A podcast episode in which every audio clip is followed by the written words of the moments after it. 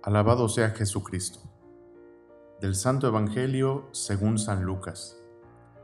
En aquel tiempo, el ángel Gabriel fue enviado por Dios a una ciudad de Galilea llamada Nazaret, a una virgen desposada con un varón de la estirpe de David, llamado José.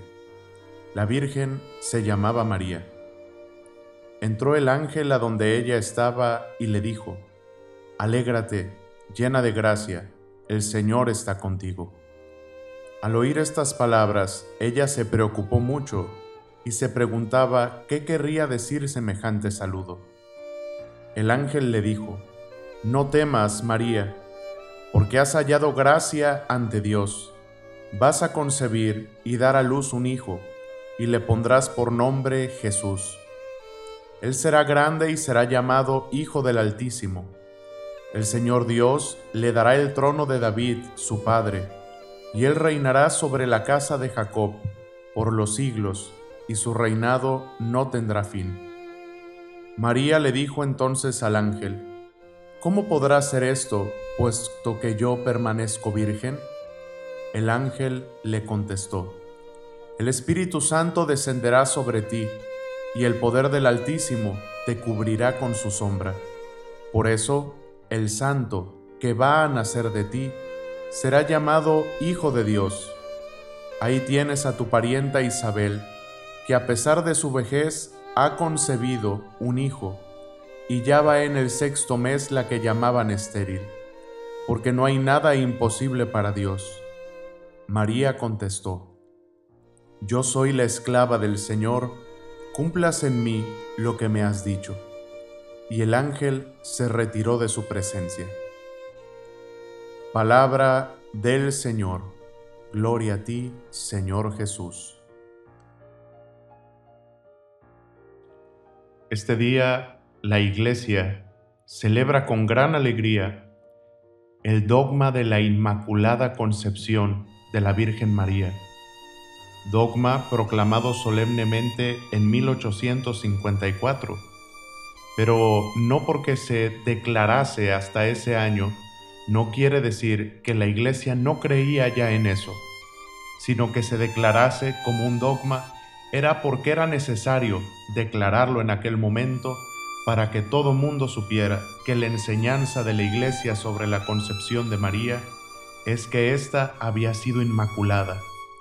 Pues como dice la bula de declaración de este dogma, convenía que aquella que en su vientre llevaría el Salvador, desde su concepción fuera inmaculada y perseverada de toda mancha de pecado, hasta del mismo pecado original. En María encontramos el espejo de todas las virtudes. En María encontramos un modelo, un modelo para seguir a su Hijo. Pero, ¿qué prueba tan grande tuvo María ante el anuncio del ángel. María, ya comprometida con José, recibe esta invitación de tener a Jesús, de tener al Hijo de Dios. Vaya invitación que de seguro, como dice el Evangelio, la hizo turbarse por dentro. Yo me imagino que le cayó como una cubetada de agua fría en ese momento a la Virgen María.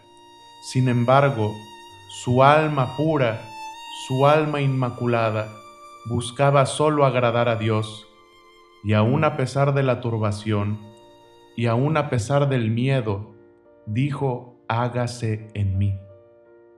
Hágase en mí según la palabra de Dios, el fiat de María, el fiat de la Inmaculada. Este hágase debe de ser modelo para cada uno de nosotros de cómo debemos de vivir nuestra vida ante la voluntad de Dios. El ángel le dice, no tengas miedo.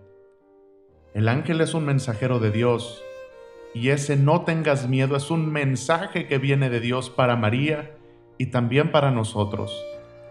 ¿Cuántas veces, y lo debemos de reconocer, ante la voluntad de Dios tenemos miedo cuando se nos presenta la vocación y tenemos que seguirlo, cuando tenemos que hacer un, servicio, cuando tenemos que hacer algún apostolado y decimos, Señor, me cuesta trabajo, Señor, ¿cómo voy a hacerlo yo?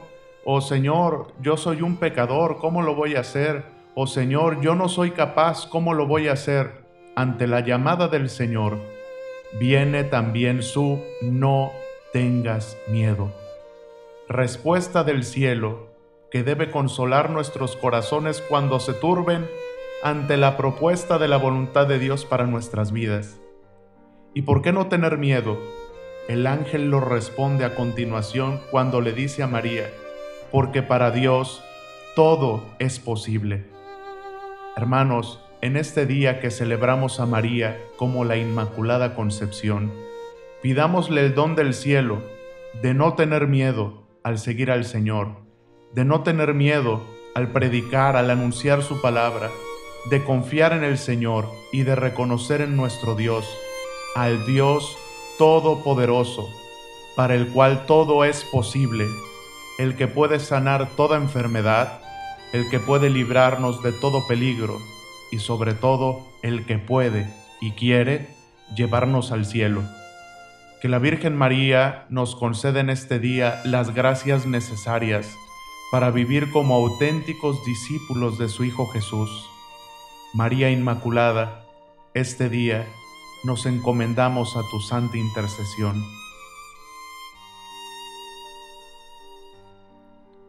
Que la bendición de Dios Todopoderoso, Padre, Hijo y Espíritu Santo, descienda sobre ustedes y permanezca para siempre. Amén. Sagrado Corazón de Jesús, en ti confío.